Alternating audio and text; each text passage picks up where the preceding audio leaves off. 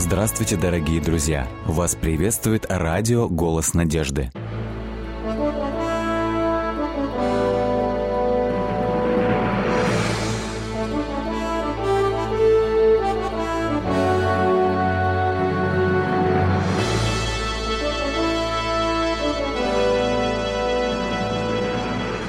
Вас приветствует радиотелецентр «Голос надежды». В эфире программа «Великие пророки Библии». В студии Александр Болотников. Их называли большими пророками. Исаия, Иеремия и Иезекииль. Авторы самых больших книг Священного Писания, трудно понимаемых современным читателям, однако без которых настоящий облик Библии невозможен. Передача седьмая. Иезекииль, пророк-изгнанник. Очень часто приходится слышать предположение о том, что Библия имеет пророчество, касающихся современных государств. Так, в частности, приводят пример из Языкиля 38 главы, где сказано о том, что Господь посылает Языкиля обратиться к Гогу в земле Магог, князю Роша, Мешеха и Фувала. Из этого делается вывод. Рош – это слово похоже на Россию. Значит, эти слова относятся к России сегодня – да, мы уже говорили о том, как в Библии очень часто, например, употребляется современная политическая ситуация, и слова пророков применяются к ней – мы говорили уже о том, каково, как э, неверно понимать слова пророка Еремии о возвращении израильского народа из плена и применять их к современному возвращению евреев в Израиль. Однако, говорит ли все-таки Библия что-то об Израиле? Говорит ли все-таки Библия что-то о России? Есть ли эти пророчества которые записаны к, в из, книге Иезекииля, 37, 38 и 39 глава, есть ли что-то в них о настоящем времени? Что ж, давайте посмотрим. 37 глава книги Иезекииля очень часто используется многими богословами для обоснования того, что нынешняя алия евреев в Израиль является исполнением пророчества о восстановлении Великого Израиля. Это пророчество очень важное, прежде всего, для того, чтобы увидеть на его примере, как неверно использовать в пророческих книгах разделение на главы стихи. Потому что это большое пророчество начинается в 15 стихе 37 главы Езекииля и идет через 38 и 39 главы. Вот с чего она начинается. «Ты же, сын человеческий, возьми жезл и напиши на нем Иуде и сынам Израилевым союзным с ним. И еще возьми и напиши на нем – Иосифу. Это жезл Ефрема и всего дома Израилю. Сложи их у себя. И когда спросят тебя, что это значит, тогда объясни – вот я возьму жезл Иосифов, который в руках у Ефрема и союзных с ним колен Израилевых, и приложу их к нему, к жезлу Иуды, и сделаю их одним жезлом, и будут они одно в руке моей». Это удивительные слова. Эти слова фактически говорят нам о том, что Бог повелевает Иезекиилю, провозгласить восстановление десяти колен Израилевых. Жезл Иуды – это Южное царство, жезл Иосифа, мы знаем, что два сына Иосифа – Ефрем и Манасия. Ефрем был всегда самым крупным коленом в Северном царстве среди десяти колен – Но здесь возникает серьезнейшая проблема. Это пророчество было провозглашено в середине шестого века до нашей эры. То есть 550 год до нашей эры приблизительно. Мы знаем, что еще в 722 году до нашей эры, за 170 лет до провозглашения этого пророчества, до того, как Бог повелел Языкилю взять эти два жезла – все десять колен Северного царства Израиля были уведены в плен. Они были переселены в Восточную Персию. Там, на границе Афганистана, Пакистана, Средней Азии, там они оказались. Оказались эти колена там – согласно написанному в четвертой главе, э, в четвертой книге Царств, 17 главе, из-за того, что эти колена полностью оставили Бога. Господь посылал к ним пророков. Илья, Елисей. Они призывали их вернуться к Богу. Илья на горе кормил, провозгласил этот вопрос – если Господь есть Бог, то Ему служите. А если Ваал, то тогда Ему. Бог сказал, что среди этих колен есть семь тысяч не поклонившихся Ваалу. А что остальные? К большому сожалению, 6-7 тысяч – это все-таки хоть и немалое число, но все-таки малая часть населения этих колен, которые при выходе из Египта их насчитывалось полтора миллиона человек. При выходе из Египта их было уже столько. И только семь тысяч человек спустя 700 лет из этих десяти колен веруют в Бога – вы понимаете, что ситуация тяжелая. Это означает, что остальные, сколько бы их не было, там сотен тысяч, вообще утратили свою веру. А что это значит?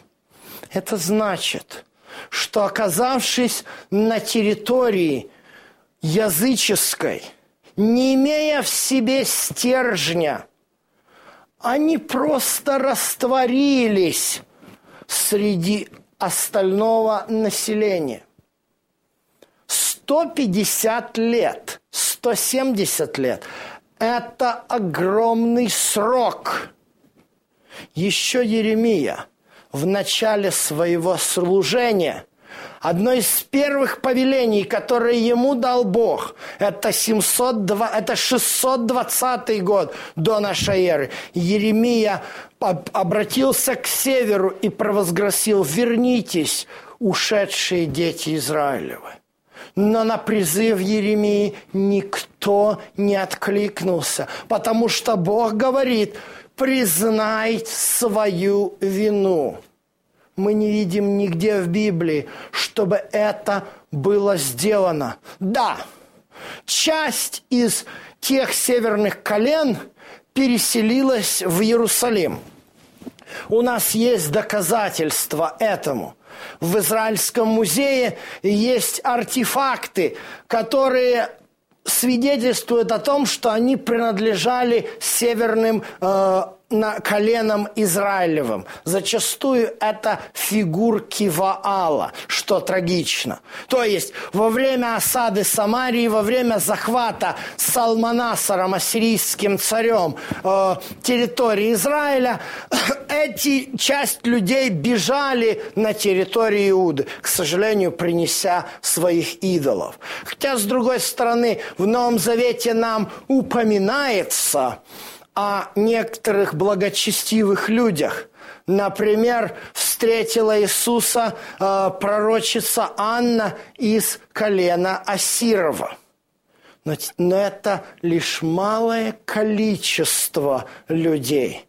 большинство неверующих людей, не имеющих этого стержня, они просто ассимилировались в среде тех среднеазиатских народов. Сейчас то там, то здесь раздаются всякие предположения и наблюдения. То племя из Афганистана имеет какие-то э, сходства с еврейскими традициями, где-то племя там на севере Ирана, какая-то курдская деревня, что-то такое есть. Но извините, ни один из представителей того афганского племени Пуштунова или той деревни курдов ни даже и близко не назовет себя евреем знаете, 150 лет – это огромный промежуток времени. Мы можем помнить наших отцов, дедов, прадедов, но очень мало кто из нас знает, кто были все наши пра-пра-пра-прадеды. А именно это столько поколений проходит за 170 лет. Реальность такова, что Бог фактически – призывает Иезекииля предсказывать то, что физически сделать невозможно. Нет этих десяти колен. Даже сегодня в современном Израиле очень часто приходится сталкиваться с определенным невежеством, когда какой-то благочестивый христианин, прочитавший Библию, подходит к еврею и спрашивает, а скажи, пожалуйста, дорогой, из какого ты колена? Этот вопрос, он весьма нелеп. Дело в том, что на современном иврите – когда говорим «я еврей», это звучит «они егуди». Егуди означает «иудей» из колена Иудиного.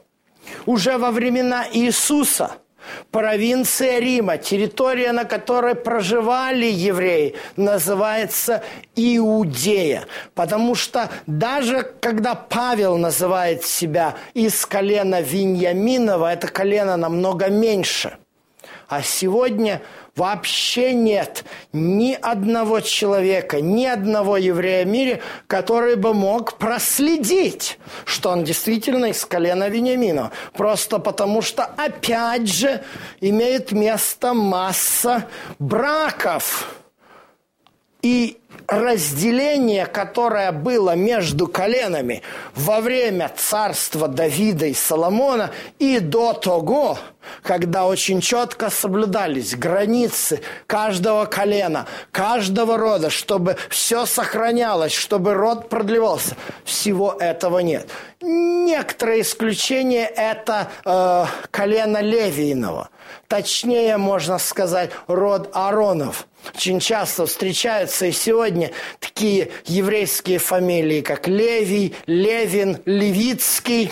Они несут на себе оттенок того, что кто-то из предков носителей этой фамилии был из колена Левина в определенных еврейских общинах, в частности в сефардских, так среди бухарских евреев, марокканских евреев, э, алжирских евреев, йеменских, сохраняется еще преемственность по линии сынов Аароновых. Так, в частности, если среди бухарских евреев человек носит фамилию Аронов, это значит, что он таки священнического рода. Но говорить о колене Рувима, о колене Гада, о колене Нефалима никто об их судьбе ничего не знает и знать не может. Потому что без стержня веры в Бога такое количество времени – уже прошло, если мы говорим, более чем две с половиной тысячи лет. Сохранение корней никаким образом невозможно. Вопрос возникает тогда, о чем это пророчество? Давайте посмотрим, что говорит Иезекииль. Он говорит их – я, он говорит следующие слова, 21 стих. «Я возьму сынов Израилевых из среды народов, между которыми они находятся, и соберу их отовсюду и приведу их в землю их. На этой земле я сделаю их одним народом, и один царь будет царем у всех них. И не будут более двумя не народами, и не будут впредь разделяться на два царства.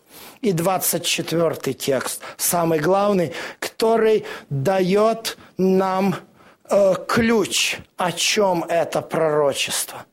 И раб мой Давид будет царем над ними и пастырем их. Кто такой раб Божий Давид? Уже как почти три тысячи лет Давид умер. Более того, когда Иезекииль произрекает эти слова, Давид уже мертв более чем 400 лет назад. Кто этот раб Давид? Кто он, если не сын Давидов? Если не Мессия, сын Давидов? Вот о чем говорит это пророчество. Вот когда Господь соберет вместе Израиля и Иуду. Он соберет их тогда, когда Мессия, сын Давида, будет царем на этой земле. И это очень важно, употребить это слово «Мессия, сын Давида». В еврейской традиции однозначно говорится о том, что есть два Мессии. Есть Мессия, сын Иосифа, которому надлежит пострадать, как ни странно, но приемным отцом Иисуса был Иосиф, и Иисус таки пострадал. Но есть Мессия, сын Давидов, который придет на облаках небесных и будет великим царем во всем мире. Конечно же, это пророчество относится ко второму пришествию. Но не только ко второму пришествию. Где Бог может взять эти десять колен? Если физически, исторически, социологически сегодня нет на земле ни одного человека, который бы мог сказать, я из колена Данова, я из колена Гадова, я из колена Асирова. Нет таких людей сегодня. Откуда они возьмутся? Давайте посмотрим, откуда. Ответ на этот вопрос дает нам апостол Павел в послании к Ефесянам. Нам здесь говорится следующие слова. Благодать нам и мир от Господа Иисуса Христа. Благословен Бог, Отец Господа нашего, благословивший нас во Христе, так как Он избрал нас прежде создания мира, предопределив нас себе усыновить через Иисуса Христа. Апостол Павел обращается здесь к грекам из Ефесской церкви. И он говорит, что они через Иисуса Христа усыновленные. Вот как он продолжает мысль во второй главе. Итак, помните, что вы некогда язычники по плоти, которых называли необрезанными, а теперь во Христе Иисусе, бывшие некогда далеко, стали близки. Апостол Павел, еврей, говорит грекам и ефесянам, что вы являетесь моими братьями по усыновлению через Иисуса. Очень часто случается в семье трагедия, когда погибает один ребенок или даже несколько детей. Вы знаете, эту рану невозможно залечить. Горе родителей никогда не будет исцелено. Но очень многие консультанты, психологи советуют таким семьям усыновить. Если они не могут родить больше детей, то взять на усыновление, на удочерение. Что это значит? Если ребенок усыновляется, удочеряется в семью, он принимает фамилию отца, и он к нему относится как к родному сыну. И других детей учат называть этих усыновленных детей братьями. Вот что происходит здесь. Бог усыновляет на место потерянных двенадцати колен. Из этого очень часто делает и несколько экстремальный вывод. Некоторые богословы говорят о том, что Бог отверг Израиля и на их место взял других людей – Апостол Павел категорически не согласен с такой постановкой вопроса. В послании к римлянам 11 глава он прямо говорит, «Итак спрашиваю, неужели Бог отверг народ свой?» И отвечает, «Никак». Римлянам 11 глава описывает нам картину оливкового дерева – и показывает, как не евреи по крови во Христе ветвями привиты к корню оливкового дерева. И он употребляет выражение такое, говорят, некоторые ветви отломились. Вот эта картина, которую нам рисует Господь. Великая гармония всех народов – Иуда с одной стороны, Израиль из усыновленных народов земли с другой стороны. Тогда становится понятно, почему в, посла... в книге Откровения Бог повелевает запечатлеть из каждого колена Израилева есть запечатленные – из всех 12 колен, включая Иуду и Левия. Остаток всего мира, верных Господу. Вот единое целое Божьего народа. Иуда с одной стороны, Израиль с другой стороны. Бог их собирает. Кто же тогда такие эти Гог и Магог? Рош, Мешех, Фувал? Это народы, которые известны были Израилю, очень мало. Это самые дальние народы, кочевые народы, которые славились своей жестокостью и агрессивностью. Читая эти главы, мы видим, как Иезекииль описывает эту последнюю войну, которую ведет Господь против вот этих народов – которые пришли для того, чтобы воевать с Израилем. Извините, часто приходится слышать эти идеи. Особенно э, в 70-е годы говорили, вот Советский Союз придет воевать с Израилем в долину Мегида. Ну, мы видим, что Советского Союза уже давно нет. Но мы знаем очень хорошо – как описывает в книге Откровения нам Иоанн Гога и Магога. Нам сказано здесь, когда кончится тысяча лет, сатана будет освобожден из темницы своей и выйдет обольщать народы, находящиеся на четырех углах земли. Гога и Магога. Вот здесь в книге Иезекииль встречается Гог и Магог. Очень часто в древних записях мы можем найти сведения, например, о Гоге.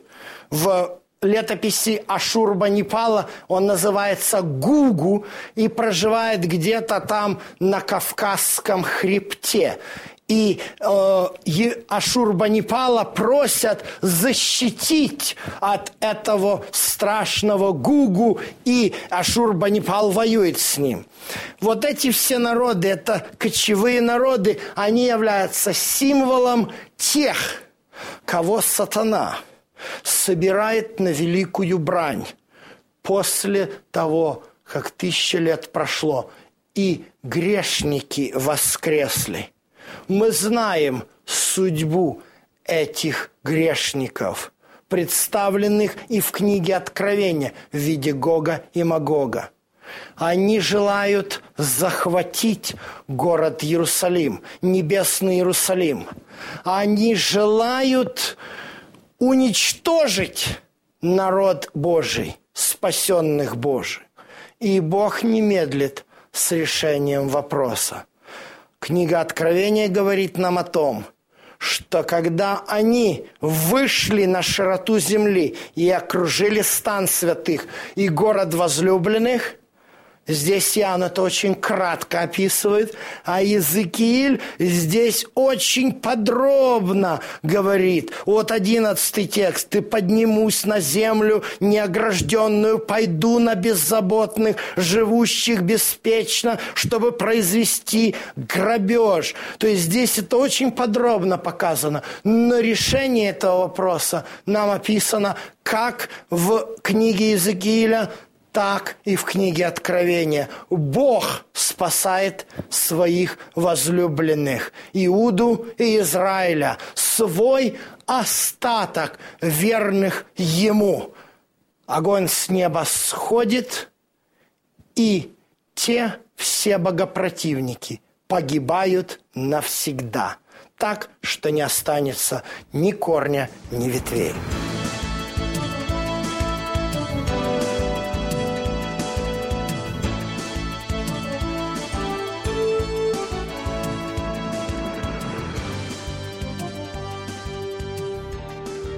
Дорогие друзья, вы можете оставить свои сообщения через WhatsApp и Viber по номеру плюс 7 915 688 7601 или позвонить нам на бесплатную линию, которая работает на территории Российской Федерации.